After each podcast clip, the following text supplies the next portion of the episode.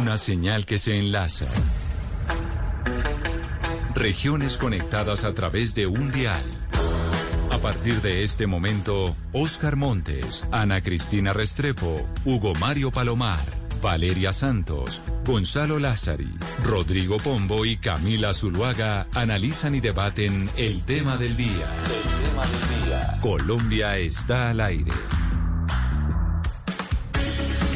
Las 12 del día, 15 minutos. A ustedes, gracias por seguir conectados con nosotros aquí en Mañanas Blue. Ya saben que empezamos 5 de la mañana, vamos hasta la 1 de la tarde con toda la información. Y hoy, pues, queremos centrarnos en nuestro tema del mediodía, en el proceso de la vacunación.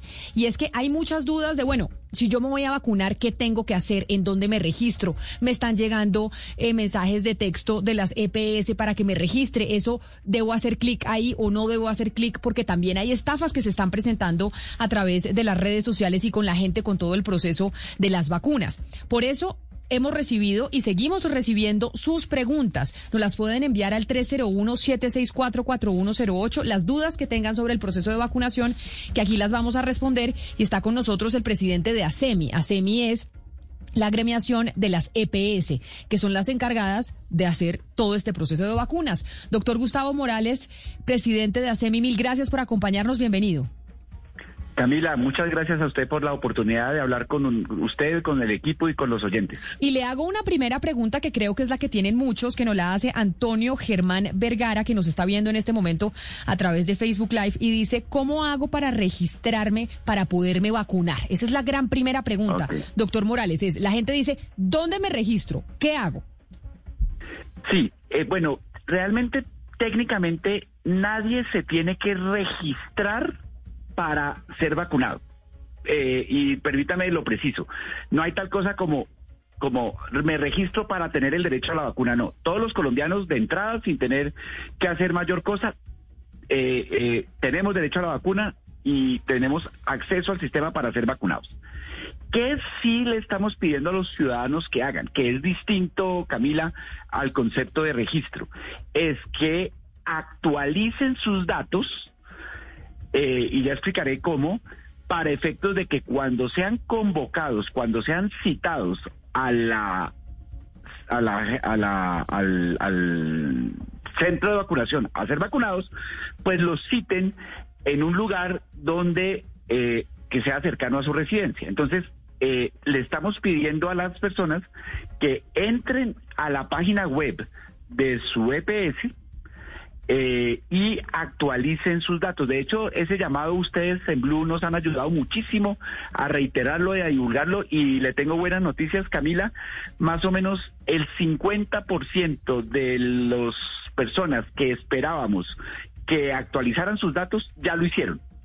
Eh, y todavía no ha empezado en forma masiva el proceso de vacunación. Luego, luego eso es una buena noticia, pero aprovechemos este espacio para volver a hacer ese llamado. Pero entonces, Camila, ese es un primer momento que es una actualización de datos punto aparte. Y, pero esa actualización de datos las tenemos que hacer todos los que estamos en EPS, con nuestras empresas prestadoras de salud. Eh, actualizamos nuestros datos. La gente que no tiene EPS, por ejemplo, sino que está en CISBEN, eso se lo voy a preguntar, discúlpeme, lo interrumpo, doctor Morales, a Germán Escobar, jefe del de gabinete del Ministerio de Salud, porque ustedes las EPS, doctor Escobar, mil gracias por atendernos y por estar también con nosotros respondiendo las dudas que tienen los oyentes sobre cómo hacer para, para inscribirse en el plan de vacunación? Bienvenido. Muchas gracias. Buenas tardes a usted, a todos los oyentes y a Gustavo Morales también. Doctor Escobar, entonces, la gente que no tiene EPS, sino que está en el CISBEN, ¿cómo hace? ¿Debe inscribirse? ¿No debe inscribirse? ¿Debe actualizar datos? ¿No los debe actualizar? ¿Cómo es el proceso de la gente del CISBEN?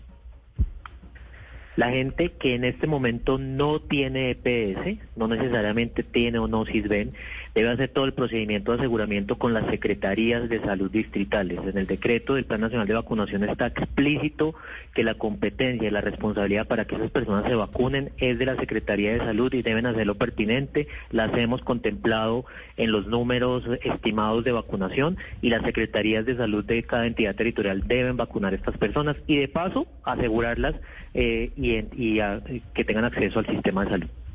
Ahí entonces está la diferencia. Pero usted nos estaba diciendo algo, doctor Morales, sobre la gente que está en EPS, que ya actualizaron todos sus datos. A mí me llegó un mensaje de texto de mi EPS y, y no le hice clic porque me dio miedo. Me da miedo porque siempre le dicen a uno tenga cuidado porque lo pueden estar estafando, se le puede estar metiendo al celular, etcétera, etcétera. ¿Están mandando ustedes las EPS mensajes de texto para que la gente actualice sus datos? Sí, sí lo estamos haciendo. Es muy bueno, Camila, que la gente tenga esa cautela y eh, eh, esté advertida de que puede haber un fraude, pero también hay que ahí aplicar el sentido común, la intuición, el olfato y saber cuándo uno de esos mensajes tiene cara de fraudulento y cuándo no. Y yo creo que un tip, una pista para saber si es fraudulento es cuando empiezan a pedir datos para luego cobrar dinero, porque este esto es muy importante decirlo la vacuna es gratuita para todo el mundo en punto de atención. Entonces, cuando uno empieza a ver que le están pidiendo datos de cuentas o que consigne tal plata, ahí ya hay que interrumpir ese, ese, ese contacto.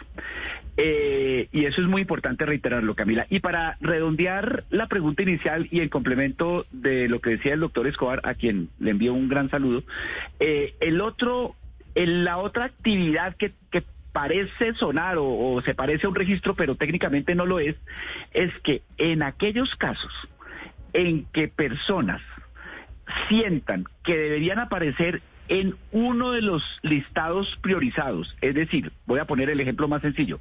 Si yo soy una persona mayor de 80 años y entro a mi vacuna y no me veo allí figurando, teniendo razones para figurar porque soy mayor de 80 años, tengo el derecho a, un proceso que se llama el proceso de postulación, donde viene en un botón que está en mi vacuna o bien contactando a mi EPS por los mismos canales, le pido a la EPS que eh, verifique mi información y por lo tanto haga la gestión que tenga que hacer para que yo aparezca incluido en esa lista. Ese es un proceso importante, se llama el proceso de postulación, pero como ve usted no es un registro para ser vacunado, es simplemente una diligencia que yo hago para aparecer legítimamente en las primeras listas priorizadas donde debo aparecer. Pero nadie debe como tal registrarse para ser vacunado. Ese concepto no existe y creo que esto lo aclara. Lo que sí podemos hacer es actualizar nuestros datos y postularnos para eh, corregir algún defecto que tenga la base de datos en el que no estoy siendo incluido, debiendo estarlo. Permítame, doctor Morales, yo voy a saludar a un colega suyo que está con usted en la Junta Directiva de ASEMI, pero además es presidente de una EPS, presidente de Salud Total, y él es Juan Gonzalo López Casas. Doctor López, bienvenido. Usted gracias también por sumarse a esta transmisión para responderle a los oyentes las dudas sobre cómo es el proceso de vacunación y cómo van a hacer ellos para que les den la vacuna. Eh, muchas gracias, Camila. Muy buenas tardes para todos y todas. Y un saludo muy especial.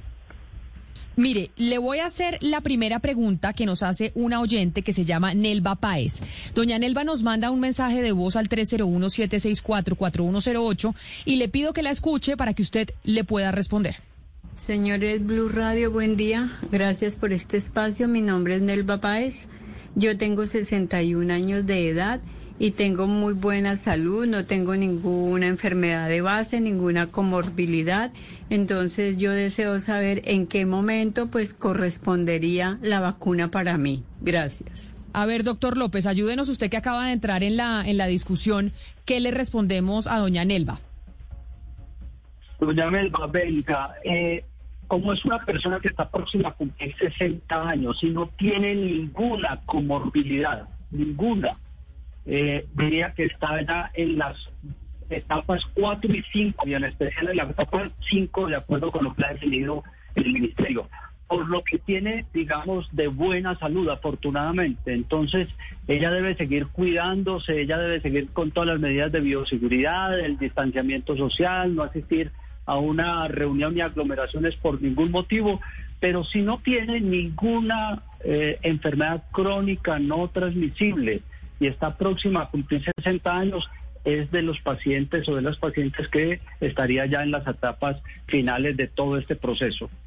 Y para responderlo también de una vez, si tuviera, digamos, una patología eh, importante con comorbilidades, es decir, hipertensión o algo, estaría sobre todo en la etapa 3. Esto es lo que tenemos que aprender, el tema de las etapas. Al Ministerio de Salud, doctor Escobar, ¿dónde ve uno las etapas? Porque nos las han dicho por todos lados, por medios de comunicación, pero si uno quiere ingresar en un sitio en donde sepa en qué momento le va a tocar a uno la vacunación, a mí, por ejemplo, ¿yo cómo hago para saber en qué etapa estoy? ¿Hay algún sitio en donde pueda ver esa información?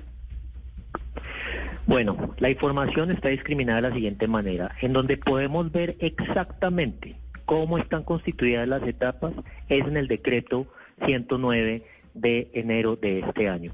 Yo sé que leer normas es a veces algo aburridor y a veces algo engorroso, pero ahí está exactamente qué corresponde en cada etapa. Ahora bien, dicho lo anterior, cuando ingresamos al portal de mi vacuna, y podemos ingresar nuestros datos en este momento, las personas que hacen parte de la etapa 1, que son los profesionales de la salud de primera línea y las personas mayores de 80 años, como lo han dicho los invitados a este programa, pueden verse en esa etapa eh, o si hay algún error en las bases de datos, podrán postularse si no se encuentran ahí en la medida que vayamos optimizando las bases de datos, que vayamos avanzando, vamos a ir incorporando las demás personas de las siguientes etapas. Toda esta información está en la página del Ministerio de Salud. Apenas las personas coloquen en la página del Ministerio de Salud van a encontrar un link hacia mi vacuna y ahí tienen toda la información de las etapas, del decreto, del portal propiamente dicho. Allí encuentran todo lo que necesiten las personas. Hay una duda con la que uno queda después de las noticias recientes y es sobre los médicos que han dicho que se saltaron la fila, los médicos aquí en, en Colombia. Yo le quería preguntar al doctor Morales por esos médicos, es decir, los médicos sí tienen claro eh, ellos sí los deben recibir algún mensaje del ministerio. Los médicos, ¿cómo tienen claro eh, cuándo les toca a ellos? Porque me parece muy triste que los médicos, fuera de lo duro que les ha tocado todo este tiempo, que además de esto, pues después los echen al agua y digan que fue que se saltaron la fila. Eh, ¿Sí se saltaron la fila o sí hay lugar a que ocurra un error y que no haya claridad cuando le toca a un médico su vacunación? Eh, Ana Cristina, buenos días. Sí es cierto que la vacunación del talento humano en salud tiene como unas reglas especiales y al interior de ese gran grupo también se han establecido como unos grupos priorizados y un orden y un orden que tiene relación con la cercanía a la atención al COVID. Entre más primera línea se sea como trabajador de la salud, aparece la persona más alto en la lista de prioridades. Y además, el documento de lineamientos técnicos del ministerio establece que eh, la, asignación eh, es un poco distinta a la que explicábamos al principio a través de citas eh, y llamadas que harán los prestadores. Aquí es la entidad prestadora en donde trabaja el personal, el médico o el enfermero, el que organiza primeramente la cita eh, y así lo dice el, em, el, el, lineamiento, dice, si los prestadores de servicios de salud donde labora el talento humano cuentan con punto de vacunación, entonces los vacunan allí.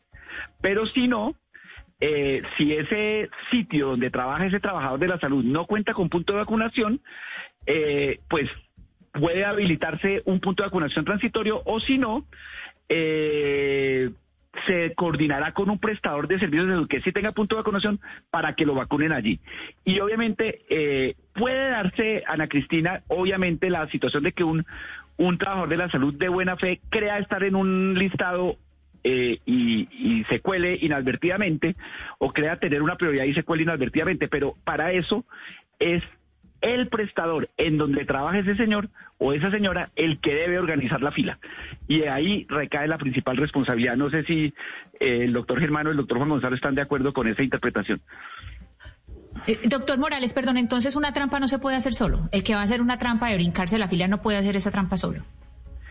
En el mundo de los trabajadores de la salud, no, porque como le digo, el prestador es el que organiza la fila. Y en el, en el resto del universo, en los mayores de 80 años, en las personas con comorbilidad y así sucesivamente, pues va a ser muy difícil porque eh, hay unos procesos de verificación, principalmente a cargo de las EPS. Ese es uno de los roles más importantes de las EPS en este proceso. Cuando se dice que las EPS tienen que ayudar a los prestadores en el agendamiento de citas, en parte pasa por la verificación de los datos.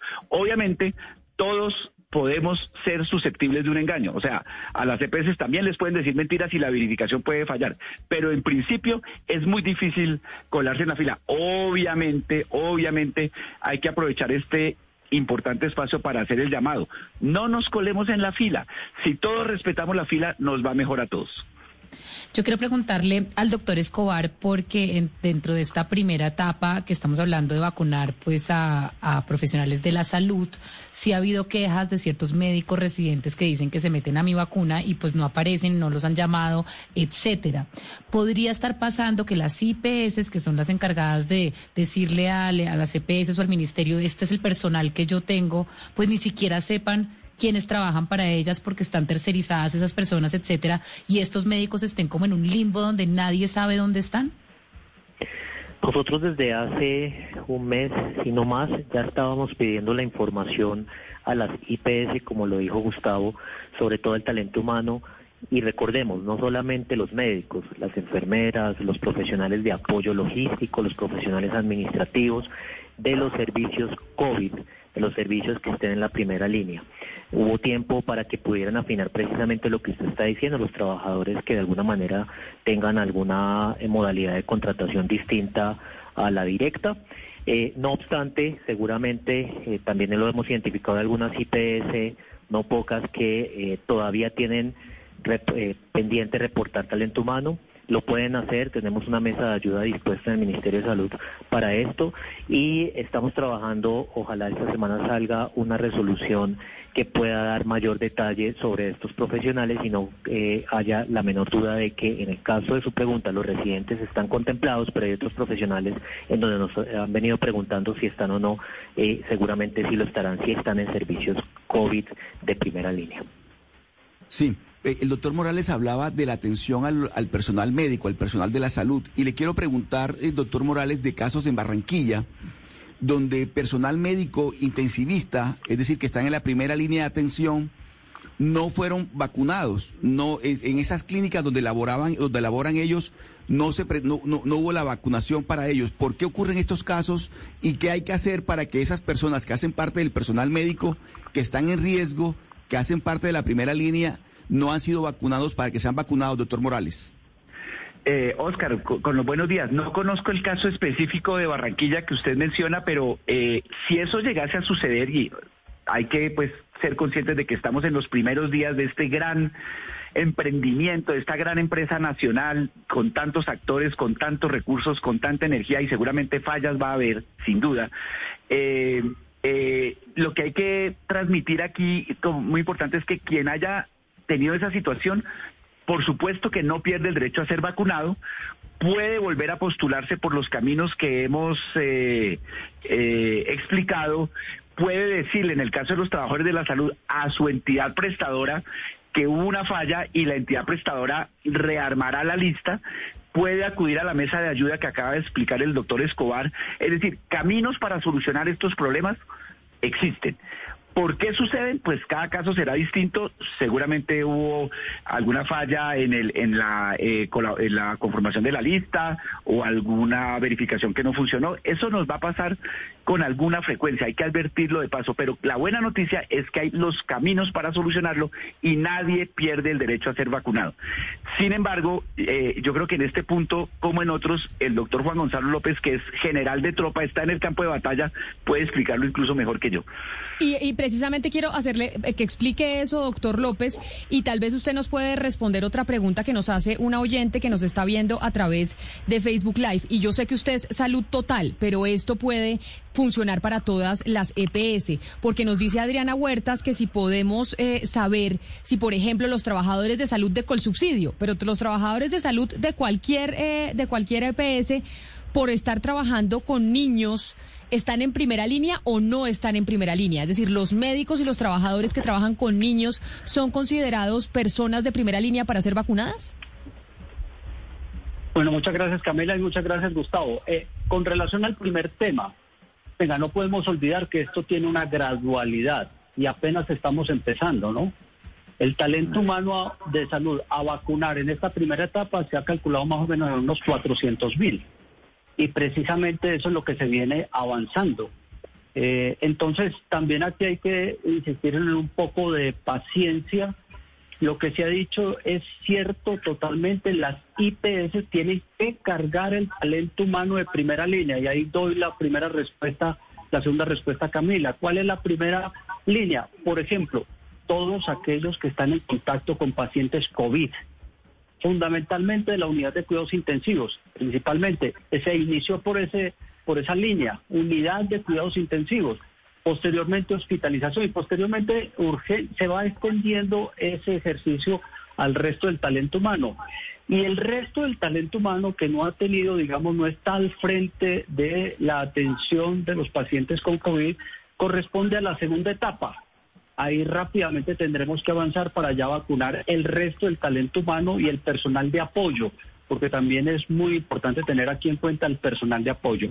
Entonces, primera recomendación, hay que tener cierto nivel de, digamos, de paciencia porque esto es gradual, es en la medida en que van llegando las vacunas y el ministerio con su información y conocimiento lo va distribuyendo, pero las IPS tienen la obligación de cargar el talento humano a vacunar en esta primera etapa los considerados de primera línea, que son aquellos médicos, aquel talento humano que tiene contacto con pacientes COVID.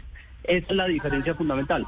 Hay otros que pueden trabajar con niños y todo, y también, claro, pero ellos ya están, digamos, para una segunda etapa, también están priorizados ahí. Esto, insisto, esto tiene un componente de gradualidad. Así como el resto de las personas tenemos que esperar, todos nosotros tenemos que esperar.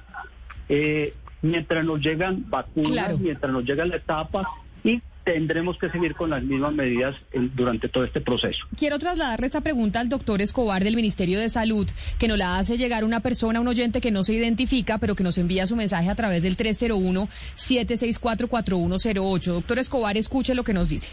Buenos días, soy paciente asintomática. Quiero saber si estando positiva me pueden vacunar o tengo algún riesgo. Muchas gracias.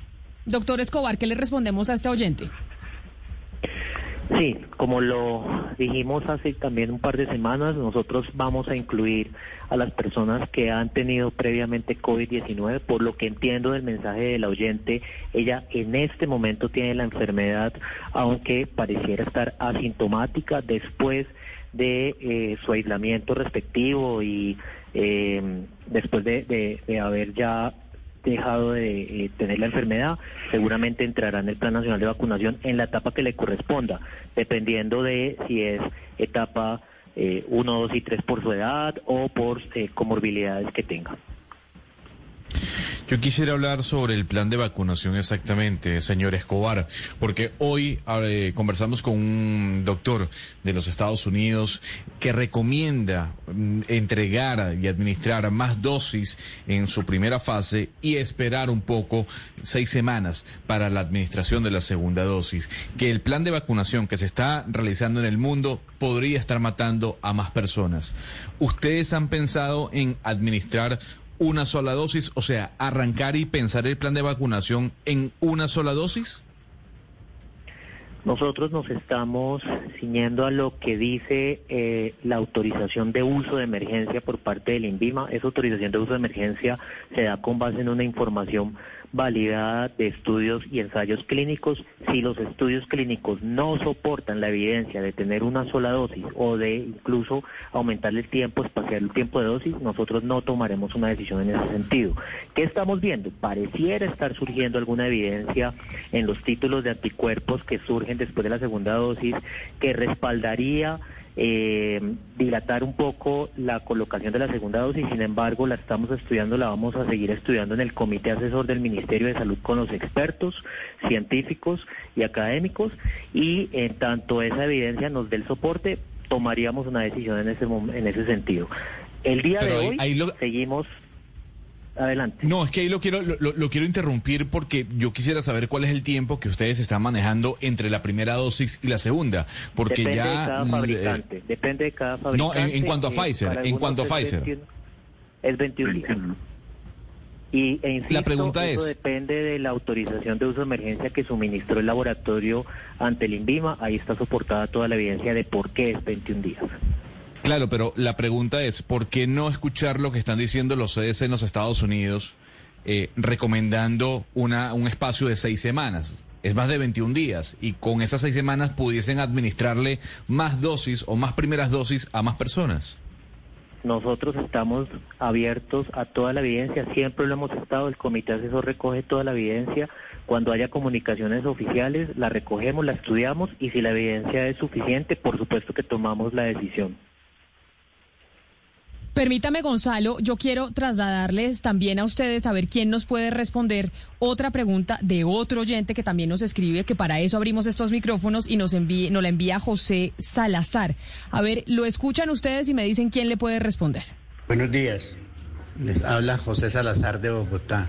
Mi pregunta, por favor, antes de que me vacunen, le puedo dar al operario que me va a colocar la vacuna qué me va a colocar, cuántos centímetros y que me muestren en realidad que sí me van a colocar esa cantidad y, de, y que si necesito otra vacuna después.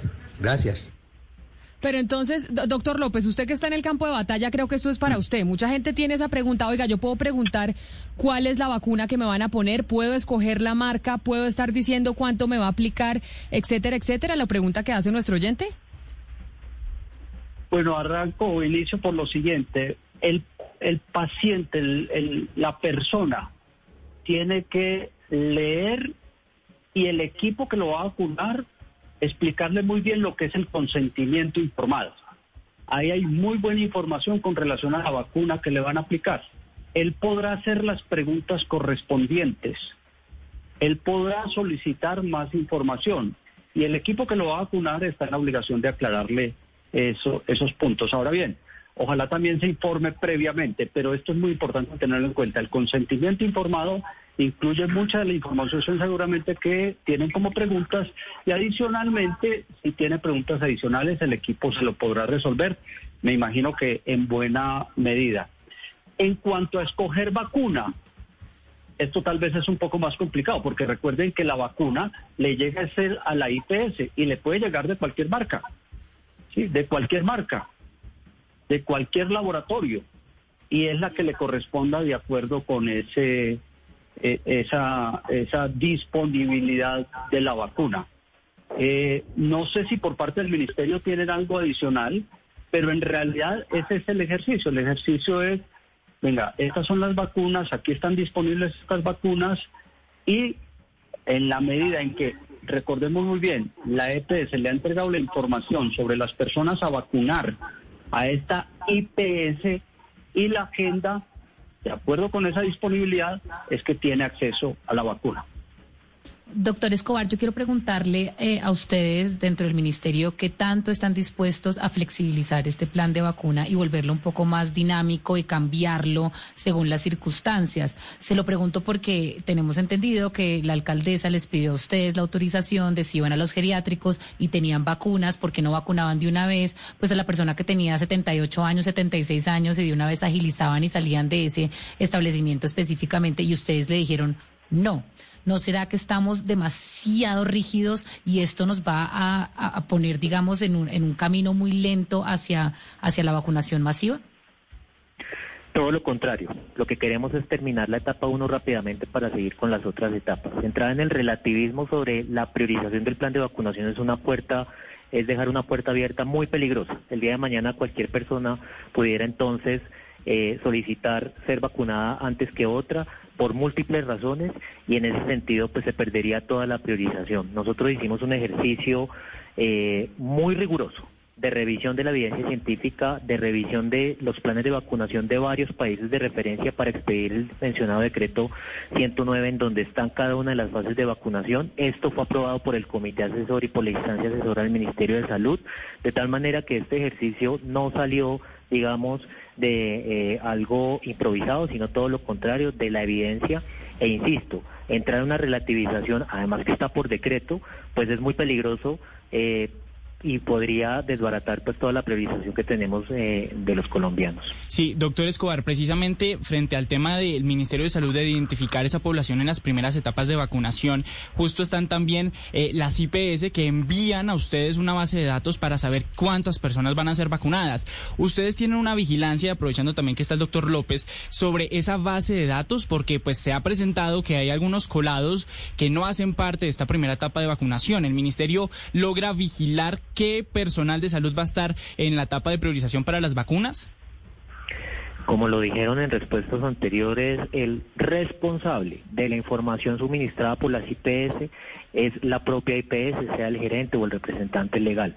Nosotros en el país existen más de 11.000 IPS, es imposible hacer la supervisión, además no tenemos las competencias legales. Es la IPS la que debe hacerse responsable si tiene información en ese sentido que no corresponda. Ahora bien, existe concurrencia de las entidades territoriales, las secretarías de salud, y sé que lo están haciendo, sé que están depurando bases de datos para que no existan colados en esas bases de datos. Nosotros tenemos nuestros propios filtros, obviamente si vemos un profesional de la salud que claramente no corresponde a la etapa de vacunación, pues lo excluimos inmediatamente.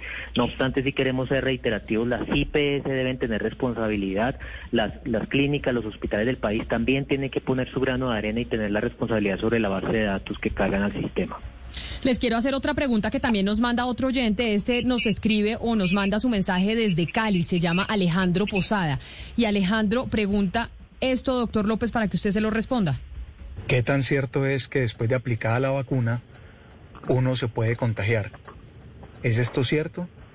Y de ser cierto, ¿durante cuánto tiempo eh, se puede uno contagiar? Y una vez aplicada la vacuna, ¿por cuánto tiempo habría inmunidad? Alejandro Posada desde Cali. ¿Qué le respondemos a Alejandro desde Cali? Esa, esa pregunta es bien importante y bien buena. Sí, claro, yo me acabo de vacunar, voy a poner el ejemplo, ¿no? Yo me acabo de vacunar, perdí todas las medidas de bioseguridad y entré en contacto con muchas personas. Claro que me puedo infectar porque todavía el organismo no ha hecho la producción de anticuerpos que combaten al virus. Y lo voy a explicar en forma un poco más amigable, ¿no? La vacuna no tiene efecto inmediato. La vacuna produce una reacción en el cuerpo inmunológica que produce anticuerpos y estos anticuerpos atacan el virus. Por eso es que hay que seguir con las medidas de bioseguridad. Es más, me pueden vacunar y yo tener el virus incubado. Me vacunan y no me va a servir de nada en ese momento, en ese momento. Pero eso hay que tenerlo claro. ¿Cuánto tiempo? Por eso se refuerzan los 21 días. Estoy hablando de una marca nada más, en el tema de Pfizer.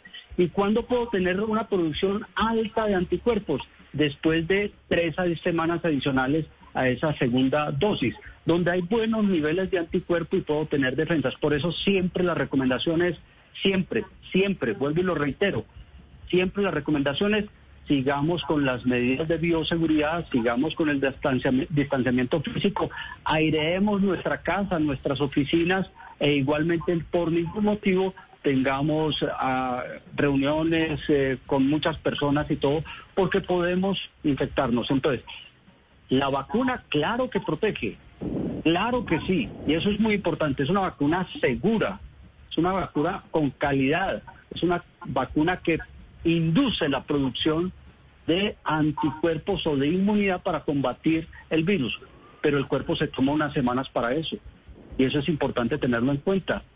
Tal vez la, mejor producción eh, de, de, eventos o de sustancias contra el virus las tiene el cuerpo, pero el cuerpo tiene, se toma su tiempo para precisamente generar estos anticuerpos y generar todo, posteriormente toda una protección eh, para que de ahí en adelante nos continúe protegiendo esta inmunidad. Sí, hay, hay otro tema, eh, Camila, que está generando mucha polémica en el mundo. En algunos países a las personas ya vacunadas se les está entregando una especie de pasaporte, pasaporte verde que incluso pueden portar en el teléfono celular. Eh, en, Colombia esto va a pasar, eh, doctor Morales, ¿le va a exigir luego de vacunadas a las personas que porten un pasaporte? Eh, según los lineamientos a las personas se les va a entregar un carnet donde se acredita que están vacunados, pero hasta donde llega mi conocimiento, todavía no estamos en el punto en el que ese carnet abre puertas o cierra puertas según si se tiene o no se tiene. Ese es un debate de epidemiólogos y de bioéticos muy, muy eh, complejo, porque entre otras cosas, como Colombia optó por no hacer obligatoria la vacuna, que es otro gran debate, que ya quizás pasó el momento para darlo, eh, pues también es cierto que no se pueden ni restringir derechos ni dar más derechos de conformidad con si se vacunó la gente o no. Entonces están atadas las dos cosas. Ese pasaporte sanitario que se están adoptando en algunos países en medio de grandes debates, eh, está muy ligado con el hecho de si la vacuna es o no es obligatoria. Si sí fuese obligatoria, que no es el caso en Colombia, es más consistente que haya este pasaporte sanitario porque pues porque yo cumplí con mi obligación, entonces tengo más derechos. Pero si es voluntario no me pueden restringir otros derechos por yo no haber ejercido esa voluntariedad. Eh, no sé, creo que Germán puede complementar lo que está pensando el ministerio. Precisamente, precisamente, doctor López, yo quiero preguntarle eso a Germán Escobar, al, al, jefe de gabinete del Ministerio de Salud. ¿Esa voluntariedad de la vacuna se está pensando a futuro obligar a las personas a vacunarse con el COVID? No, históricamente Colombia ha tenido eh, un plan ampliado de inmunización que si bien es cierto es una cobertura del noventa y tanto por ciento, no ha sido obligatorio por derecho desde el punto de vista jurídico. Y en ese sentido acá tampoco estamos pensando en una obligatoriedad. Yo creo que esto es una responsabilidad de todos. Gustavo Morales y los demás panelistas han sido muy claros. Todos tenemos la responsabilidad de eh, vacunarnos eh, es las vacunas en este momento han demostrado seguridad y efectividad. Eh, y en la medida, de todas maneras, las personas que por razones eh, personales, por la que sea, deciden no hacerlo, no puede tener restringidos sus derechos eh, fundamentales y otros derechos en ese, en ese sentido. Quiero, doctor Morales, ponerle otra pregunta que nos manda una oyente a nuestra línea de WhatsApp y es una profesora que pregunta lo siguiente. Hola, buenos días. Sí, yo tengo una inmensa duda porque yo soy docente y mi EPS es la red vital y yo no la he estrenado. ¿Tengo mis datos actualizados? Sí.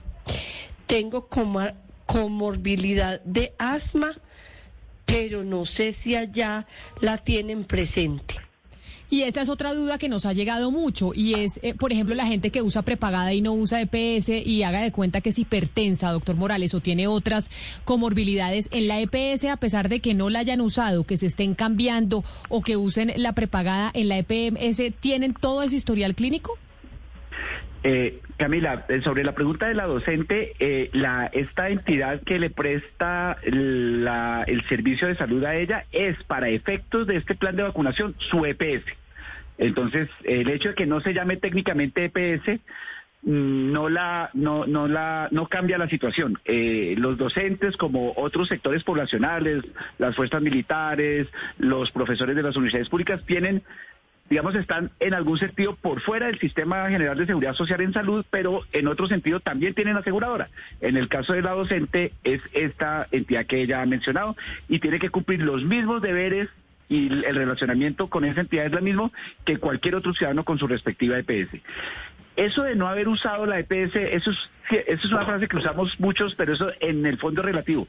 Todos en algún sentido usamos la EPS, incluso si entramos al sistema por vía de otros servicios, como por ejemplo el que usted ponía de ejemplo, que es el de la prepagada. Para eso, Camila, es que es muy importante hacer el esfuerzo, así sea la primera vez que lo hagamos en la vida, de actualizar nuestros datos, para que por primera vez en la vida la EPS sepa dónde estamos y cómo estamos. Y como le decía, si nosotros, como en el caso de la señora que preguntó, eh, eh, creemos, por ejemplo, que tenemos una situación que nos hace caber en una de las primeras listas, por ejemplo en el caso de ella por asma, eh, ahí está el camino de la postulación. La señora puede hacerle saber a su entidad, a su, entre comillas, EPS, eh, vean señores, ustedes nunca han lidiado conmigo porque yo he atendido mi salud por otros caminos, pero quiero que sepan que yo tengo asma. Esa entidad recogerá esa información, hará la verificación correspondiente y si la verificación confirma la percepción que tiene la señora, la incluirán en las listas. Doctor Escobar, yo quiero preguntarle... Sí, doctor Escobar, adelante. Al doctor, gracias, al doctor Morales. Efectivamente, solamente para claridad del oyente, asma está incorporada dentro de las personas que están en la etapa 3 de vacunación. Hago el llamado nuevamente, todas las personas pueden informarse eh, en la página del Ministerio de Salud, ahí está el link hacia mi vacuna e inmediatamente entran en el Plan Nacional de Vacunación, perdón, encuentran las fases y le hacen clic en cada fase y encuentran todas las, eh, todos los, criterios para estar en cada fase y asma efectivamente está en la etapa 3.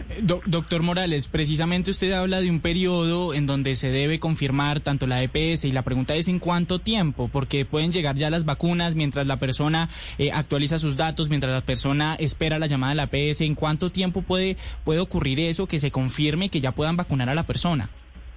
El, el, decreto 109 que hemos citado aquí varias veces dice que si la verificación es muy sencilla de mirar historia clínica y tal, eh, el, plazo que tiene la EPS para actualizar la lista es de cinco días. Si hay que hacer una labor adicional, por ejemplo, un examen médico, el plazo es de 10 días. Y para el caso específico de cáncer, el plazo es de 30 días porque hay que las verificaciones ahí son más complejas.